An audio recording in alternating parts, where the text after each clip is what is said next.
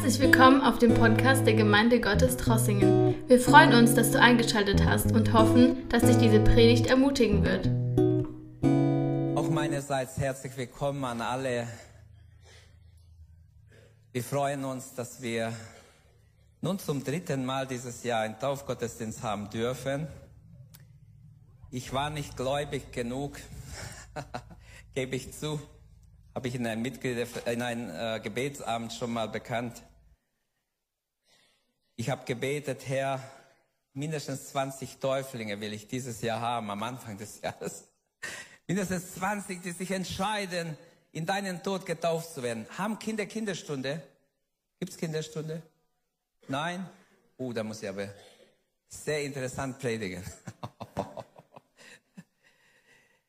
Und Siehe da, wir haben es etwas überschritten. Ist wunderbar, der Herr war gnädig. So. Heute Morgen haben wir schon eine wunderbare Predigt über die Taufe gehört.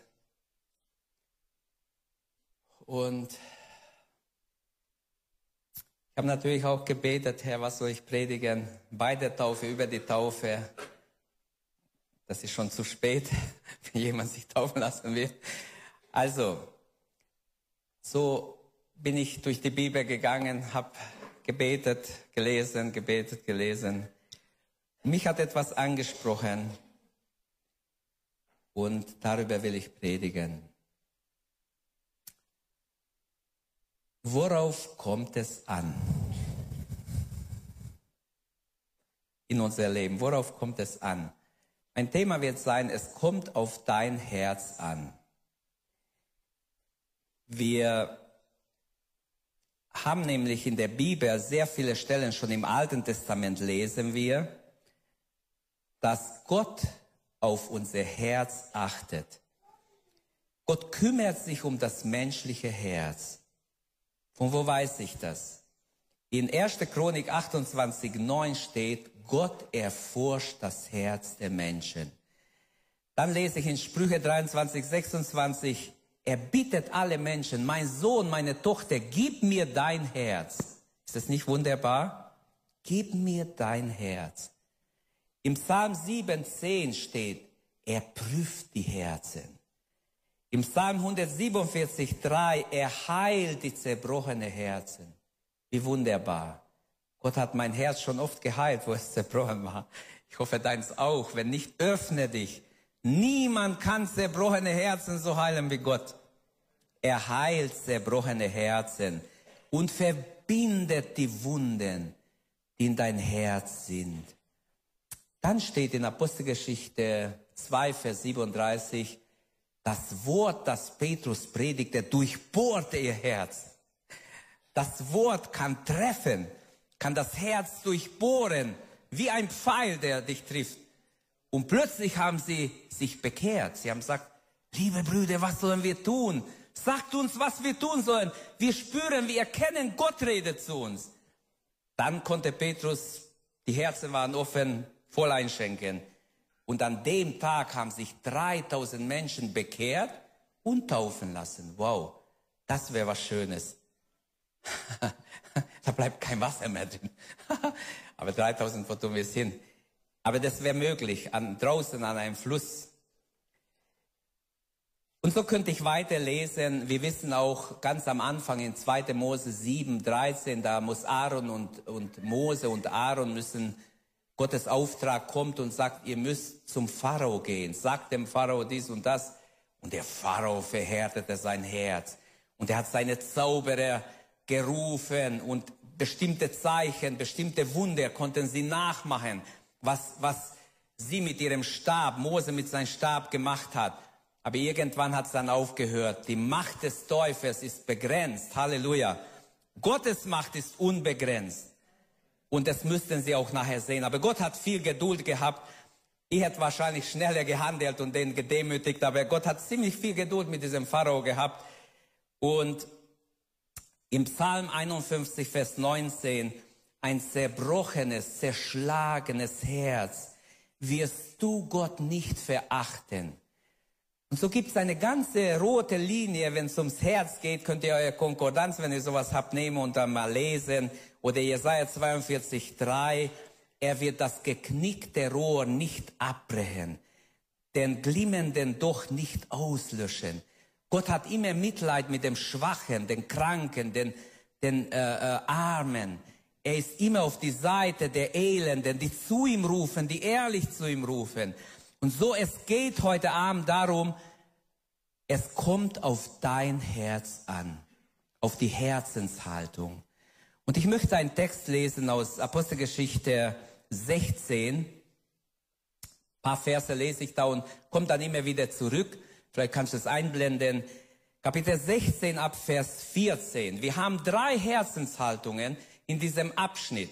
Zuerst haben wir das Herz des Lydias wird von Gott aufgetan. Wir haben eine Zauberin, eine Wahrsagerin. Ihr Herz ist schwer belastet. Sie ist von Dämonen besessen. Und wir haben paar Verse später einen Gefängnisaufseher, der verstocktes Herz hat, ein hartes Herz. Und wir schauen uns drei Herzenshaltungen an, denn alle drei sind wahrscheinlich hier vertreten. Es gibt Herzen, die schon von Gott geöffnet wurden. Es gibt Herzen, die vielleicht belastet gebunden sind. Und es gibt Herzen unter uns, die verhärtet sind. Warum auch immer. Aber lasst uns Gottes Wort lesen und wir werden sehen, wie wunderbar Gott immer noch Herzen öffnen kann und steinerne Herzen weich machen kann. Ich lese aus Apostelgeschichte 16 ab Vers 14. Und die, äh, der Hintergrund ist, dass Paulus am Sabbat äh, versucht hat, irgendwie Menschen zu finden, denen er das Evangelium predigen kann. Und Lukas schreibt, und wir gingen am, im Vers 13 schon, am Sabbat gingen wir vor der Stadt hinaus und dort am Fluss sind wir entlang gelaufen und da war eine Gruppe von Frauen, die haben dort sich getroffen, so Art wie ein Hauskreis, Gebetskreis. Dort am Fluss haben sie gebetet. Das war in der Stadt Philippi. Da gab es noch keine Gemeinde in Philippi. Und dann heißt es ab Vers 14, und eine gottesfürchtige Frau mit Namen Lydia, ein Purpurhändlerin aus der Stadt Thyatira, hörte zu. Diese öffnete der Herr das Herz, so dass sie darauf achtete, was Paulus redete. Als sie aber mit ihrem Hause getauft worden war, bat sie uns, wenn ihr der Überzeugung seid, dass ich an den Herrn glaube, so komm doch in mein Haus und bleib da. Und sie nötigte uns. Als wir wieder einmal zur Gebetsstätte gingen, begegnete uns eine Magd, eine junge Frau, stelle ich mir vor, eine junge Frau, die eine Wahrsagergeist hatte und ihren Herrn mit ihren Wahrsagern und, und ihren Herren mit ihrem Wahrsagen viel Gewinn einbrachte. Die folgte Paulus und uns überall hin und rief, diese Menschen sind Knechte des allerhöchsten Gottes, die euch den Weg des Heils verkündigen. Das tat sie viele Tage. Manchmal habe ich die Stelle gelesen, ich habe gedacht, Paulus hat sich gleich eine halbe Stunde umgedreht. Nein, er hat tagelang gewartet. Immer wieder hat diese Frau ihnen nachgerufen, das sind Menschen sind Knechte des allerhöchsten Gottes, die euch den Weg des Heils verkündigen.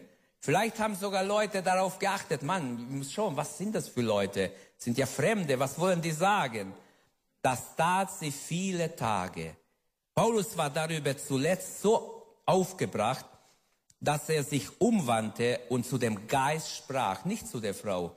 Der Geist, der aus ihr sprach, sie war Sie war nicht Herr der Lage.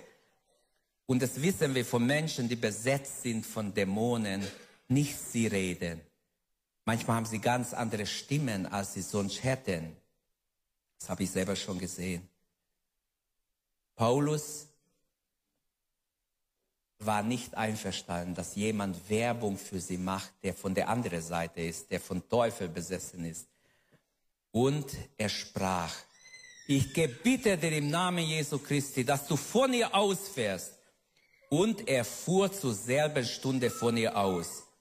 Als aber ihre Herren sahen, dass damit ihre Hoffnung auf Gewinn entschwunden war, ergriffen sie Paulus und Silas, schleppten sie auf den Markt vor die Stadtobersten, führten sie den Stadtrichtern vor und sagten, diese Menschen bringen unsere Stadt in Aufruhr, sie sind Juden und wollten solche Sitte einführen, die wir weder annehmen noch befolgen dürfen, weil wir Römer sind. Auch das Volk wandte sich gegen sie und die Stadtrichter ließen ihnen die Kleider herunterreißen, befahlen sie, mit Stöcken zu schlagen.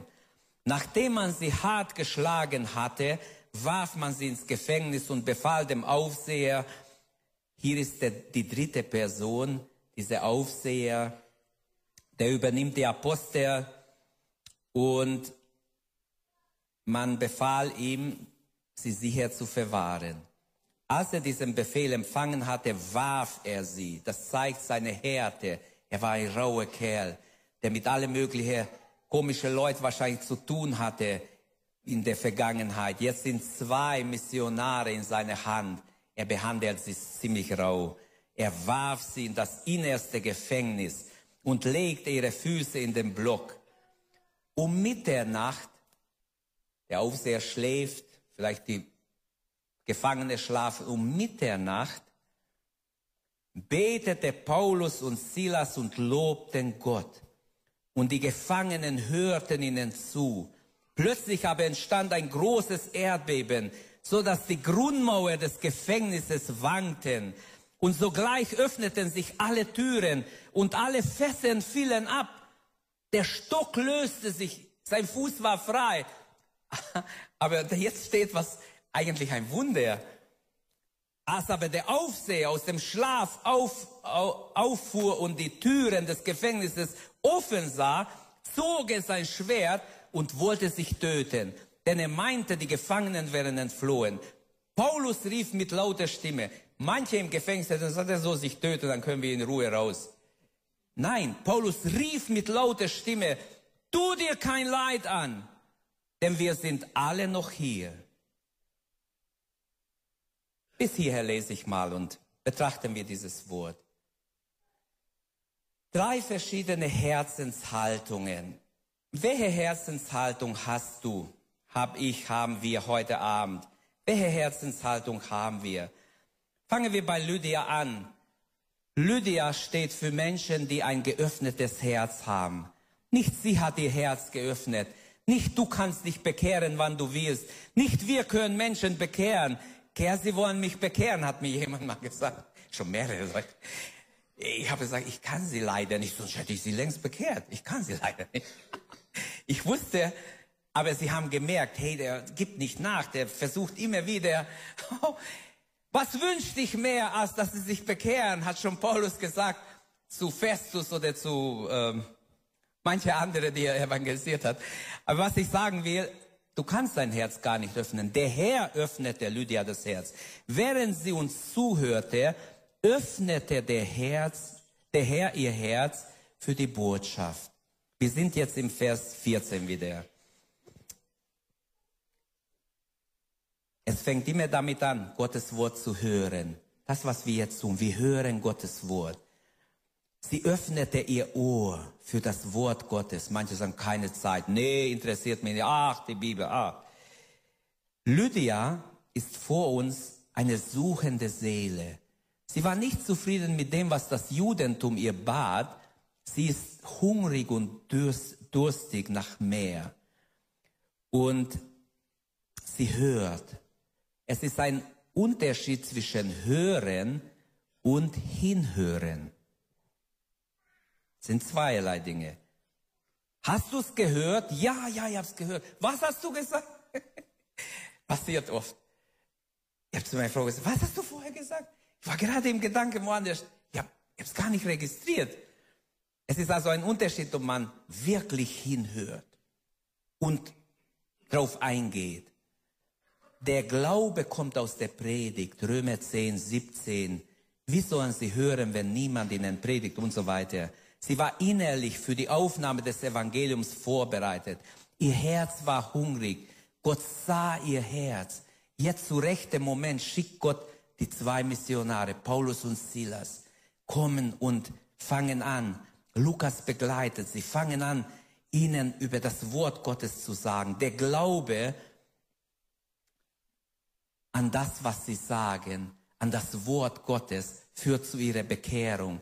Denn wie viele an ihn glauben, ihn aufnehmen, denen gab er Macht, Gottes Kinder zu sein. Ihr Herz wurde also vom Herz dann geöffnet. Sie muss hinhören, sie muss sich Zeit nehmen. Auch wir müssen uns Zeit nehmen. Von Natur aus ist unser Herz verschlossen. Von Natur aus sind wir verschlossen Gott gegenüber. Von Natur aus vernehmen wir nicht, was Gott sagt. Ein natürlicher Mensch versteht Bahnhof, nichts von dem, was Gott will, von geistlichen Dingen. Geöffnet wurde ihr Herz durch ihr Gehorsam auch, dem Wort Gottes gegenüber. Vers 15, ließ, sie ließ sich zusammen mit ihrer Familie oder ihr Haus taufen. Nachdem sie Gottes Wort hörte, Gottes Wort aufnahm, haben die Apostel sicherlich auch über die Taufe gesprochen, sonst hätte sie nicht, woher hat sie geträumt, dass die Taufe überhaupt wichtig ist. Ist immer so in der Bibel, Philippus predigt das Evangelium dem Kämmerer und plötzlich sagt er, hier ist Wasser, was hindert es, dass sie mich taufen lassen? Natürlich gehört zum Evangelium von Christus auch die Wassertaufe. Und dieses Gehorsam, das Hören und Gehorchen kommen zusammen. Eine echte Bekehrung ist immer Hören und das Wort annehmen, Gehorchen dem Wort. Und dann haben wir den Segen Gottes. Ihr Herz gehorcht dem Wort Gottes, denn sie lässt sich taufen. Davon weiß es. Die Bibel oder in der Bibel, wer Christ wird, wer sich bekehrt, lässt sich taufen, wenn, wenn das Wort gepredigt wird. Dabei geht es in der Bibel immer auch um die Glaubenstaufe. Zuerst kommt die Bekehrung, dann die Taufe. Nicht, weil es, weil ich schon 17 oder 18 bin, jetzt lasse ich mich taufen. Nein, die Bibel sagt, wer glaubt und getauft wird. Also die Frucht der Bekehrung zeigt sie in ihrer Taufe, auch ihr Gehorsam. Taufe und Rettung gehören ganz nah beieinander. Die Taufe ist also eine Antwort des Glaubens. Und Gott hat am Kreuz geredet. In der Taufe gehorcht der Mensch. In der Taufe ist der Mensch der, der handelt und gehorcht. Und so die Frage, hat Gott schon dein Herz geöffnet? Hast du ein offenes Herz? Wenn nicht, dann fehlt dir etwas Wesentliches. Der Herr öffnete ihr das Herz. Bevor ich von dieses erste Herzenshaltung weggehe, zur zweiten möchte ich sagen, ich wünsche, dass Gott heute Abend, heute Nachmittag manche Herzen öffnet, die noch verschlossen sind. Amen. Möge Gott es geben, dass jeder von uns ein weit offenes Herz haben. Öffne dein Herz, soweit du es kannst. Öffne dich für Gott, für sein Wort. Die Taufe war eine Eintrittserklärung auch in der Gemeinde. Sie ist nachher in Philippi in der Gemeinde. Sie ist von Anfang an dabei. Die Apostel gründen dort eine Gemeinde und viele schöne Stunden folgen. Wir haben einen Philipperbrief. Von dort können wir einiges rauslesen über diese Gemeinde. Die zweite Herzenshaltung. In dieser Geschichte haben wir gelesen ab Vers 16, eines Tages gingen wir zur Gebetsstunde, schreibt Lukas. Also er, er ging mit, mit Paulus und Silas und sie waren unterwegs und in die Gebetsversammlung und plötzlich eine Sklavin, die besessen ist von Dämonen, schrie ihnen hinterher. Sie lief hinter uns her und schrie, diese Männer sind Diener des höchsten Gottes und sind gekommen, euch zu sagen, wie ihr gerettet werden könnt. Eigentlich hat sie recht. Auch zu Jesus sagen die Dämonen absolut die Wahrheit. Sie haben Respekt vor ihm, sie, sie, sie ähm, betteln, dass er, dass er sie nicht wegtreibt. Aber auch hier, sie sagen eigentlich die Wahrheit. Das war die Wahrheit. Paulus ist gekommen, gesandt von Gott, mit einer göttlichen Berufung, mit einem göttlichen Auftrag, das Evangelium der Rettung zu verkündigen, denen, die noch nicht gerettet sind. Also es hat gestimmt, was sie gesagt hat. Aber trotzdem ist ihr Herz belastet. Das zweite Herzenshaltung, ein belastetes Herz, diese Wahrsagerin. Sie war sozial belastet, eine Sklavin. Sie dient ihren Herren. Jemand oder ein paar Leute besetzen, besitzen sie wie ein Objekt. Praktisch ihr Herz war wahrscheinlich voller Kummer und Sorgen und Nöte. Sie musste arbeiten durch diese Dämonen, die über sie herrschten, damit sie bestimmte Dinge voraussagt und Menschen Geld dafür zahlen. Sie wurde ausgebeutet. Es steht ganz klar, sie war eine Sklavin. Sie hat keine Rechte. Sie wird mitgenommen auf dem Marktplatz und an bestimmte Plätze, wo Menschen sind, um mit ihr Geld zu verdienen. Sie war belastet. Ihr Aufgabe war es, durch Wahrsagerei Geld ihren Herren zu bringen. Dieser Gewinn war praktisch so, äh, in, äh, an die waren sie interessiert, nicht an sie. Sie ist ein armer Tropf. Geld ist auch heute eine Macht. Viele Menschen sind beherrscht von der Macht des Geldes. Sie gehen über Leichen. Menschen sind nichts wert. Hauptsache, sie haben ihr Verdienst. Sie war auch moralisch und geistlich belastet. Sie war von Dämonen belastet, steht hier unrein, ein unreiner Geist beherrscht diese junge Frau.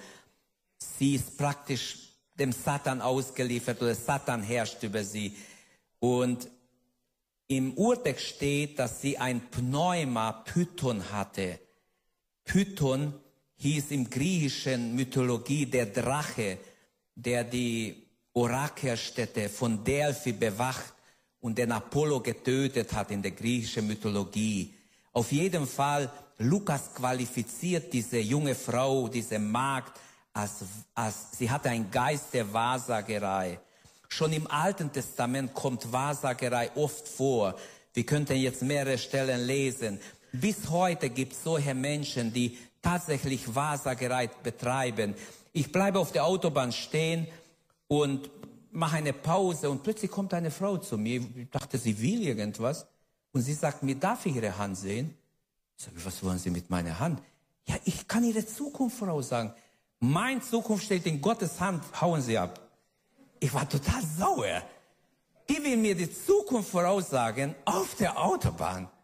Parkplatz. Dass es sowas gibt, auf unserem Parkplatz hätte ich nicht mal geträumt. Aber ich war ganz überrascht. Und das gibt's immer noch und ihr lacht, aber das sind keine, manche sind vielleicht nur so Leute, die bisschen Geld verdienen wollen und betrügen. Aber ich habe mal erzählt von einer wahren Geschichte. Zwei junge Frauen, die waren 17 Jahre alt, gute Freundinnen, dicke Freundinnen, die haben gelesen eine Anzeige in der Zeitung. Man kann zu dieser Frau gehen und sie sagt die Zukunft voraus. Und die eine hat gesagt, du, ich möchte wissen, wie es mit meiner Zukunft aussieht, komm mit. Ey, ich will nicht dahin gehen. Und die haben gestritten und trotzdem ist sie mitgegangen. Und sie ist mitgegangen. Es ist in einer Großstadt. Ich sage nicht die Stadt. Aber es ist eine traurige Geschichte. Sie gingen zu der Frau rein klingeln und die eine sagt, ich möchte äh, meine Zukunft wissen. Okay.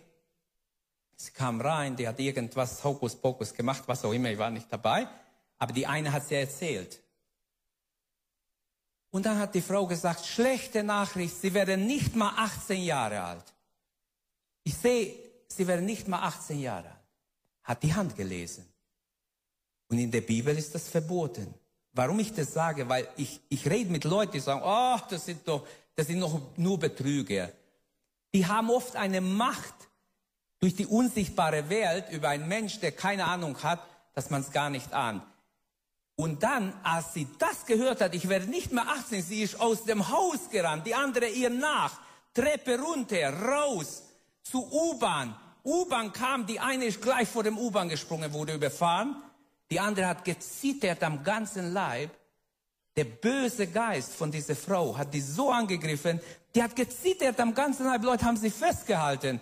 Dann hat sie erzählt, was passiert ist, aber ein paar Tage später hat sie auch Selbstmord gemacht. Und dann redet man so leicht über diese Dinge. Leute, es ist kein Spaß. Natürlich hat Gott mehr Macht. Ich war mal in einer Fastenwoche, da hat meine Frau gebracht, eine große Frau, wirklich richtig stattliche Frau. Die war von Dämonen so besessen. Und mein Freund, manche kennen ihn, er ist schon im Himmel oder in der Ewigkeit gegangen, aber er stand vor ihm. Und die Frau hat gesagt, ich kratze dir die Augen aus. Alle sind erschrocken. Leute sind gerannt. Sie hat andere Pastoren einfach Ohrfeigen so verteilt. Sie hat übernatürlich Kraft gehabt. Und dieser Bruder stand vor ihm und hat gesagt, im Namen Jesu gebitte ich dir, fahre aus aus hier. Und die Frau, so groß sie war, boom, zu Boden gestürzt wie ein Tote. Und die Frau, die sie mitgebracht hat, geweint, hat geschrien, jetzt bin ich schuld. Wenn sie jetzt stirbt, bin ich schuld, bin ich schuld. Nein, nein, sie kommt wieder. Wart ab, sie kommt gleich wieder. Und die war frei an der Stelle. Die war frei, wirklich. Sie hat gesagt, sie hat selber geweint nachher. Sie hat gesagt, wow, ist das schön, frei zu sein. Oh, ist das schön, frei zu sein. Hat man mit ihr gebetet, sie zu Jesus geführt. Es war einfach etwas Wunderbares. Aber wenn ich diese Dinge sage, ich habe das nicht geplant, weil ich bei der Wahrsagerin bin, das sind Dinge, die sind kein Spaß. Ich war in einem Raum mit jemand, ich habe Angst bekommen. Ich habe so Angst bekommen, dass ich die Türe angeguckt habe, wie kann ich abhauen? Ich lüge nicht, ich sage die Wahrheit. Weil der Dämon aus diesem Mann mich so angegriffen hat, und innerlich hat mich der Heilige Geist ermahnt. Wieso hast du Angst? Nimm Autorität über den Geist. Nimm Autorität. Ich saß ja innen. Die Tür war auf der Seite, er saß vor mir und er war wie ein wildes Tier. Ich wusste nicht, wie ich davon komme. Ich habe nur die Tür angeguckt. Wie kann ich rausrennen? Wie kann ich raus? Ich habe mich hingesetzt. Ich habe gesagt, setzen Sie sich, bitte setzen Sie. Er war, er war für mich sehr bedrohlich. Und dann fing ich an, innerlich zu beten. Herr Jesus, Heiliger Geist, ich nehme Autorität über diesen Dämon in dem Mann. Im Namen Jesu. Ich konnte ja nicht. Er hat geschimpft die ganze Zeit und böse Sachen gesagt. Und mir erklärt genau, wie er sich umbringen wird. Und in dem Moment merkte ich, etwas passiert. Er hat sich verändert. Auch sogar sein Aussehen verändert sich. Er hat sich hingesetzt. Und wir konnten ganz normal reden. Am Schluss durfte ich für ihn beten. Heute ist er gläubig. Ich danke Gott dafür. Das ist nur Gott kann es machen. Ich wäre am liebsten abgehauen, weil diese, das war so eine Spannung in diesem Raum, das könnt ihr nicht vorstellen. Eine richtige Furcht kam über mich, wo ich aber Gott sei Dank widerstehen durfte nachher. Aber da hat mich der Heilige Geist erinnert. Diese Frau hat ein schwer belastetes Herz. Vielleicht bist du da, bist gebunden mit verschiedenen Sorgen, Probleme, alle möglichen Sachen können es sein. Diese Frau war moralisch, geistig gebunden. Die Dämonen belasten sie.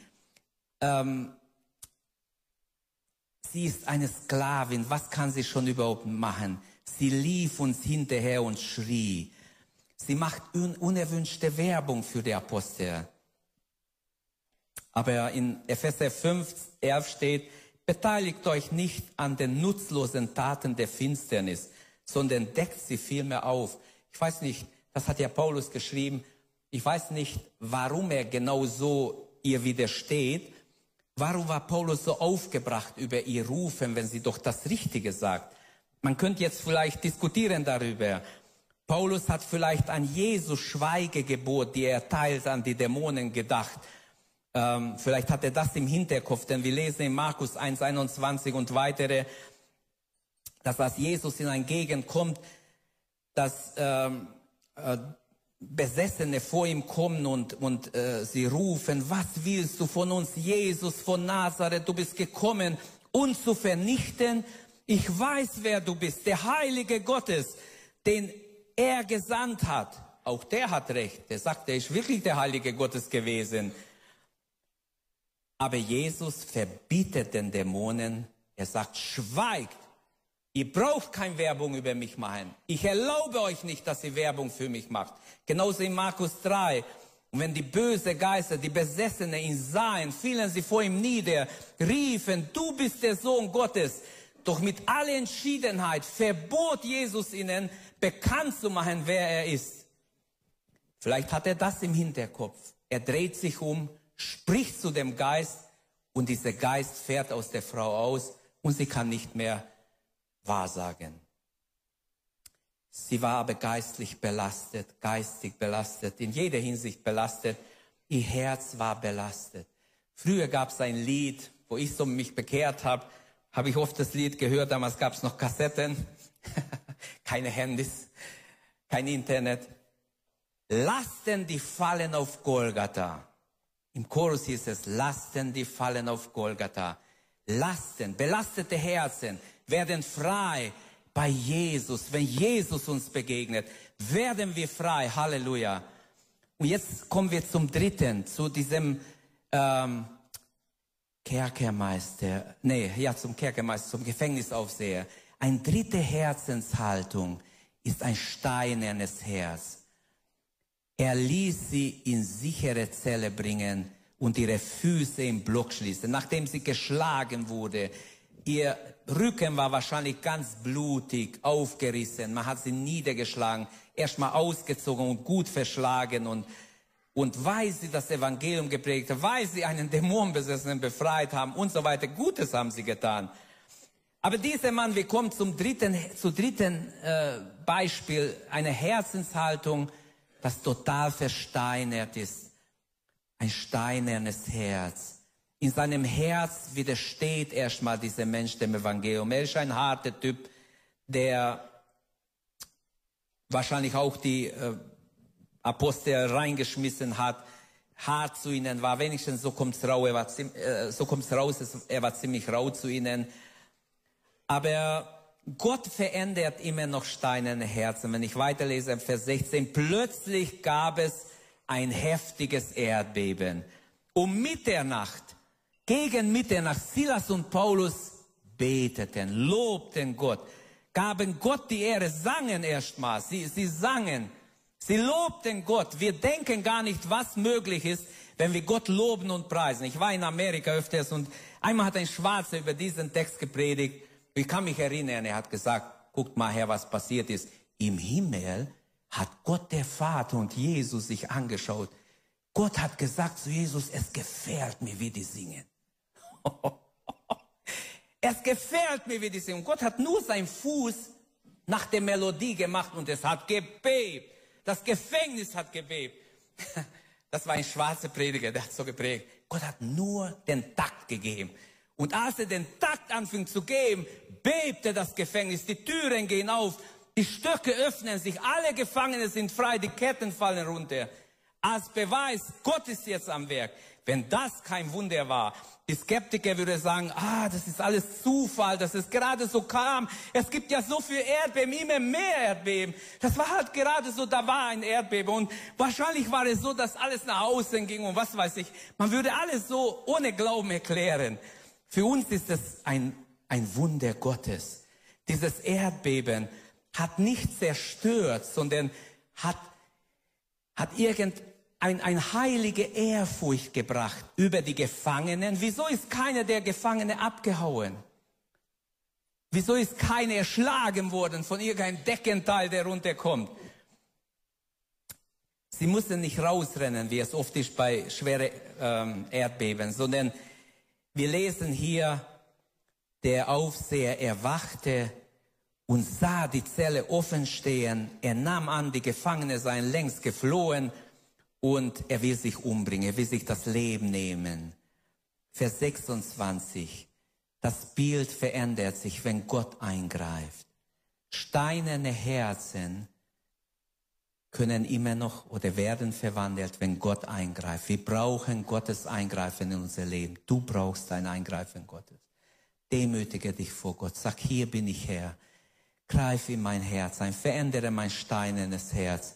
Gib mir ein weiches Herz. Das Ganze war hier ein Eingriff Gottes. Gottes Eingreifen ist sichtbar. Als Gott eingriff, passieren Dinge, die würden sonst nicht passieren. Dieser harte, raue Mann ist plötzlich offen für Gottes Reden, für Gottes Wirken. Gott greift immer noch ein in unser Alltag. Stimmt es? Immer noch greift Gott ein, da wo man sich öffnet für ihn, wo man sagt, hier bin ich Herr, wo man sich Gott zur Verfügung stellt. Das Ganze war einfach göttlich wunderbar. Und da, wo unser Latein aufhört, fängt Gott an. Oft muss es so weit kommen, dass wir sagen, jetzt kann nur noch Gott helfen. Wo Ärzte sagen, jetzt können wir leider nichts mehr machen. Gegen diese Krankheit gibt es kein Heilmittel. da greift Gott ein. Jetzt kann nur noch Gott was machen. Wie wäre es, wenn wir von Anfang an bewusst mit Gott unterwegs sind und mit, der, mit, den, mit den Wundern Gottes rechnen? Der Gefängnisvorsteher merkt, die Türen sind offen und er hat Angst. Nochmals, er hat Angst, dass er jetzt selber dran ist, weil er ist ja verantwortlich, dass alle da sind, dass niemand abhaut. Aber jetzt, was kann er machen? Er will Selbstmord machen dieses alte, verfluchte Gefängnis, wo vielleicht so viel Mörder und alle möglichen Sünder, alle möglichen Verbrecher waren, wird von Gottes Gegenwart erfüllt. Die Ketten sind abgefallen, die Türen offen, die Gefangenen laufen nicht weg. Wo gibt's sowas? Habt ihr noch ein Beispiel, wo sowas gab? Ich weiß keins. Ich habe nur gehört in den Nachrichten, dass in manche Gegend die äh, ISIS haben ja Bomben gelegt und Gefängnisse einfach äh, mit Bomben geöffnet und die Gefangenen wussten schon, die sind um ihr Leben gerannt alle. Die haben nicht gewartet drei Tage, bis sie rauskommen, sondern sind an der Stelle raus. Auch hier denke ich, die Gefangenen würden normal weg, aber Gottes Gegenwart ist da. Wenn Gott etwas tut, ist es ganz anders, wie wenn wir Menschen der, am Werk sind. Der Gefangene Paulus wird im Moment für einen Moment der Aufseher des Gefängnisses. Der Aufseher selber ist jetzt plötzlich ein Knecht. Paulus rief ihm zu, tu dir nichts an. Wir sind alle hier. Und der Mann ist total überrascht. Was? Ihr seid alle hier? Ist ja dunkel. Macht mal Licht. Wer hat Licht? Macht mal Licht hier. Und sie versuchen Licht zu machen. Er will sich überzeugen, dass sie tatsächlich da sind. Er kann es ja nicht glauben. Er hält also diesen Mann vor Selbstmord zurück und der Gefängnisvorsteher wird ein Gefangener Christi, weil Gott am Wirken ist, weil Paulus und Silas Gott hingegeben sind. Er fiel vor Paulus und Silas auf die Knie. Er zittert in der Gegenwart Gottes. Wenn Gott uns begegnet, dann gibt's nicht viel zu diskutieren. Dann können wir nur Buße und Buße tun und uns demütigen und Gott sagen, hier bin ich Herr, vergib mir. Der Ausdruck, der innere Sündenbekenntnis sieht man bei ihm. Er fällt auf die Knie. Der Gefängnisvorsteher kennt seine Sünden. Er steht und er stellt hier die wichtigste Frage, die es überhaupt im Leben gibt. Was muss ich tun, um gerettet zu werden? Jetzt merke ich, jetzt merken wir, sein Herz wird ganz weich. Bis es so weit kommt, kann es ziemlich lange dauern bei manchen. Aber glauben wir auch heute werden steinerne Herzen weich. Wenn Gott am Werk ist, wenn der Herr Jesus, wenn der Heilige Geist am Werk ist, wenn der Heilige Geist unser Herz überführt, dann wird aus einem steinernen Herz ein weiches Herz. Seine Frage verrät, dass er sich als Sünder sieht. Ihr Herren, was muss ich tun? Er nennt sie ihr Herren. Hey, ihr seid die Gefangenen. Ich bin hier der Chef. Jetzt ist er ihnen untertan, ihr Herren, was muss ich tun, dass ich gerettet werde? Er wollte zum Ausdruck bringen, ihr Herren, ihr steht über mich, ich habe keine Ahnung von geistlichen Dingen, ich merke, ihr seid andere Gefangene, als wie ich bisher hatte. Ihr habt hier, nachdem ihr gut durchgeschlagen wurdet und durchgepeitscht und geschlagen mit Stöcke, habt ihr Gott gelobt und gepriesen. Vielleicht haben sie den Heiligen Geist gesungen, wissen wir nicht. Auf jeden Fall, der Himmel hat reagiert. Gott hat reagiert. Und jetzt nennt er die zwei Missionare ihr Herren. Was muss ich tun, damit ich gerettet werde? Er bringt zum Ausdruck damit, dass er verloren ist, dass er Hilfe braucht, dass er Seelenheil braucht. Seine Frage offenbart auch seine Unwissenheit. Er hat geistlich keine Ahnung. Was muss ich tun? damit ich gerettet werde. Hast du schon ehrlich diese Frage gestellt? Haben wir diese Frage gestellt? Eines Tages war auch in mein Leben dieser Tag gekommen, wo ich diese Frage gestellt habe. Herr, was muss ich tun, dass ich gerettet werde? Hilf mich, ich möchte gerettet werden. Wie kann ich gerettet werden? Und Gott hat geholfen. Halleluja. Warum ist diese Frage so wichtig im Leben? Was kann es Wichtigeres geben für einen Verlorenen, dass er gefunden ist, für einen Kranken, dass er geheilt ist, für einen Gebundenen, dass er frei wird? Es ist also eine wichtige, ganz wichtige Frage. Der Gefängnisaufseher hat auch eine unsterbliche Seele. Paulus ist unterwegs damit Menschen gerettet werden. Und jetzt im Gefängnis, dann glaubt er, dann hat Gott auch im Gefängnis etwas mit mir vor, mit uns vor. Wir sind nicht umsonst hier.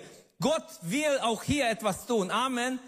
Jammern wir, wenn wir in Nöte sind, wenn wir die Dinge nicht so gehen, wie wir es wollen, dann jammern wir sehr laut und überall nur negativ. Nein, gib Gott die Ehre. Sag Herr, was ist dein Wille? Wenn ich auch in dieser Situation bin, was wirst du mir sagen? Nütze mich, Herr, gebrauche mich.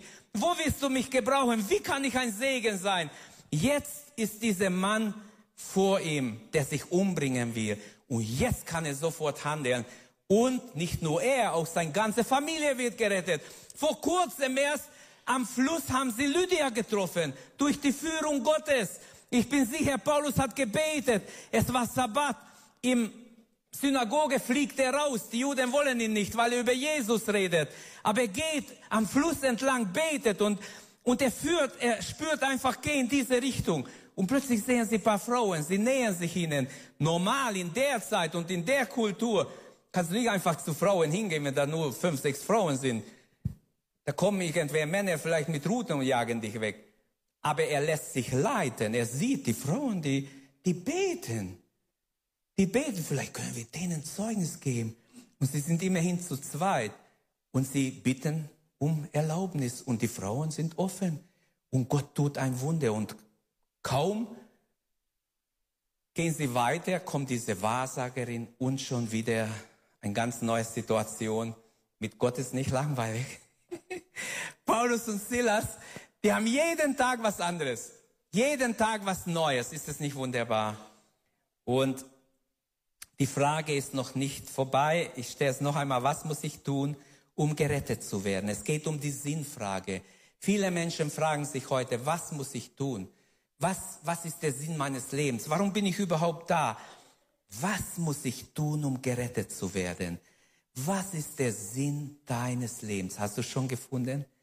Jesus ist so wunderbar, so wunderbar. Aber viele Menschen jagen nach Selbstverwirklichung, nach alle möglichen menschlichen Dinge, Geld, ein Vergnügen, alles mögliche, Karriere. Manche sind so richtig gefangen davon. Hauptsache sie träumen von großen Dingen rennen nach vergänglichen Dingen, Selbstverwirklichung. Aber wie wär's, wenn jeder sich heute fragt, was ist der Sinn meines Lebens? Ist es Jesus? Ist es er? Oder sind es vergängliche Dinge? Wo komme ich her? Wo gehe ich hin? Bleib stehen, frag dich, Herr, was soll ich tun, damit ich gerettet werde?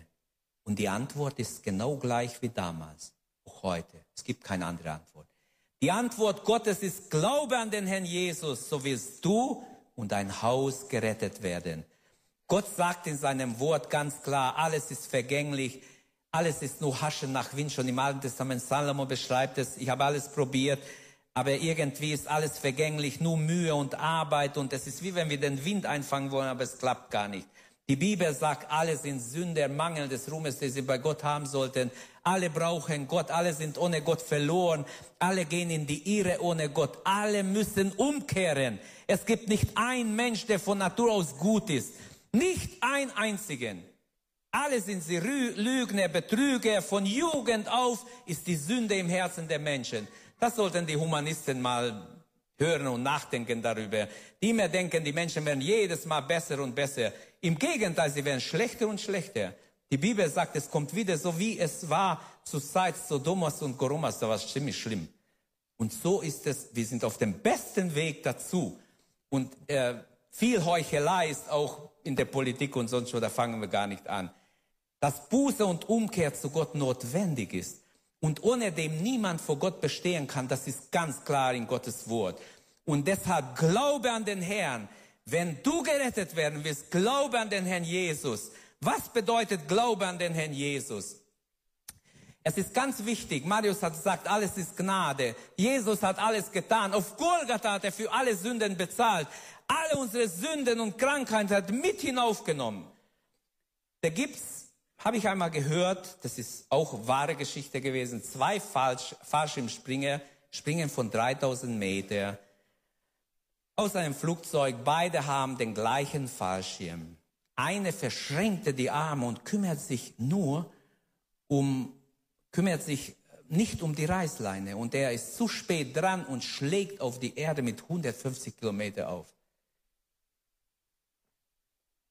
Zu spät. Er konnte nichts mehr machen. Der andere, der ist auch mit ihm aus dem Flugzeug gesprungen, die, genau die gleiche Marke, gleiche Fallschirm. Und er wusste, ich muss rechtzeitig, ich muss handeln, ich muss die Reißleine ziehen. Und er landete sicher. Und ich glaube, im Geistlichen diese Reißleine ist, glaube an den Herrn Jesus, so wirst du und dein Haus selig werden. Glaube an den Herrn Jesus. Zweifle nicht. Vertraue dich Gott an. Glaube und du wirst die Herrlichkeit Gottes sehen. Glaube und du wirst sehen, wie Gott Wunder tut. Amen. Wie er heute noch große Dinge tut. Dinge, die du nie tun kannst von dich aus. Welch eine schöne Verheißung. Wie viele Millionen Menschen wurden durch diese eine halbe Vers schon gesegnet. Glaube an den Herrn, so wirst du und dein Haus gerettet werden. Wie viele waren durch diese Verheißung ermutigt, doch an Gott festzuhalten, nicht aufzugeben. Der Weg in den Himmel führt immer durch Jesus.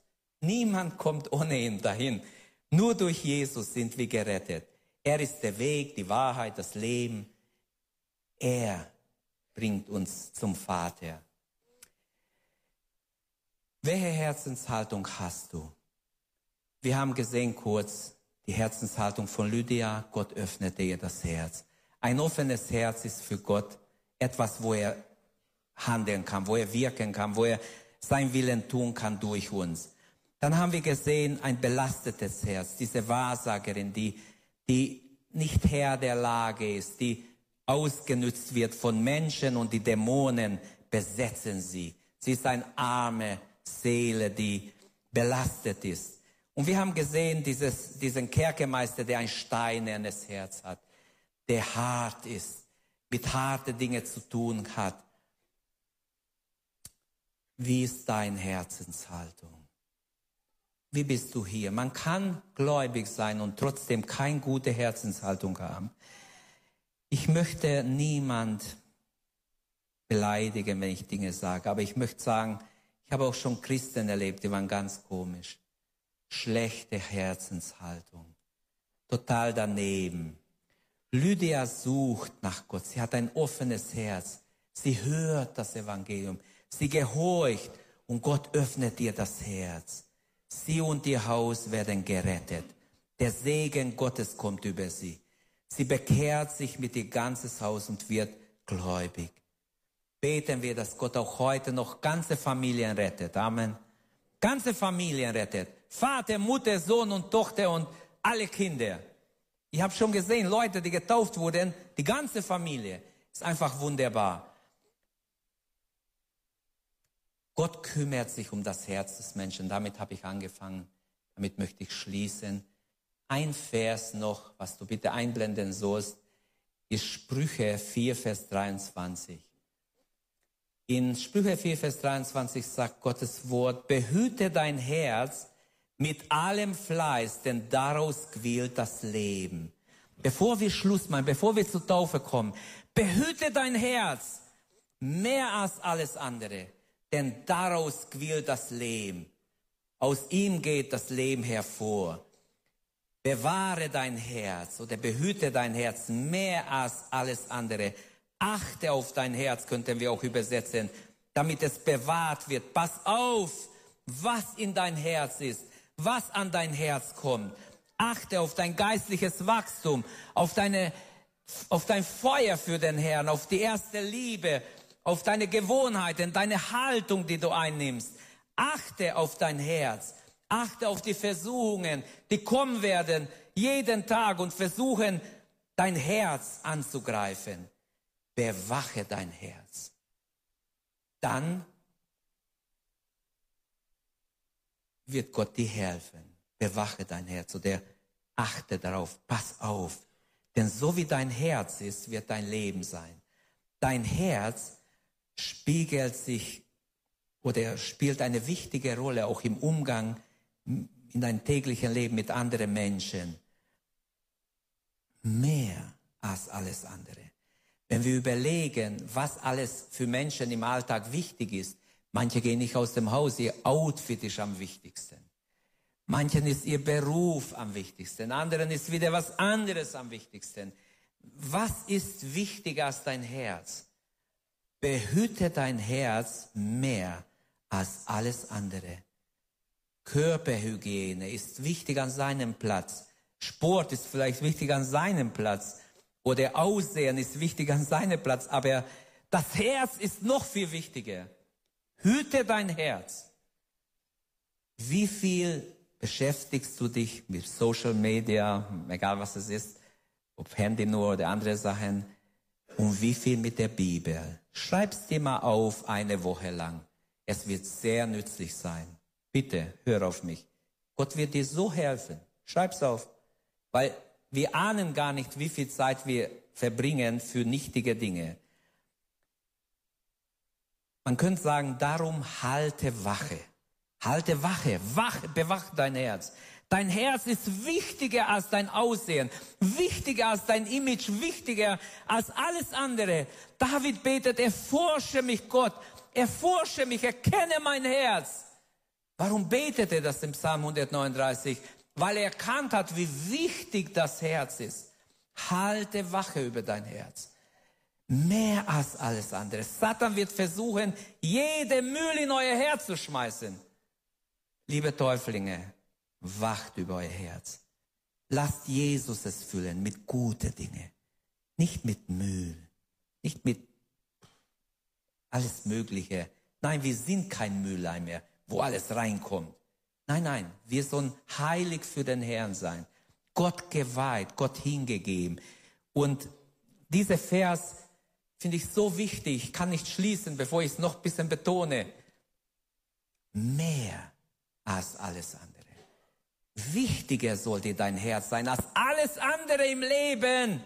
Dein Alltag gehst durch, was ist dir wichtig? Dein Herz muss an erster Stelle sein, denn dann kann Gott mit dir was anfangen. Von ihm geht das Leben aus. Oder andere Übersetzung, neue evangelistische Übersetzung, aus, aus ihm strömt das Leben. Oder die Elbefelder Übersetzung sagt, in ihm entspringt die Quelle des Lebens. So könnte wir weitermachen. Also die Quelle des Lebens entsteht in dein Herz. Gott macht aus steinernen Herzen weiche, empfängliche, liebevolle Herzen, die da sind für andere. Hast du schon die Frage gestellt, was muss ich tun, um gerettet zu werden? Es gibt so viele wichtige Entscheidungen im Leben.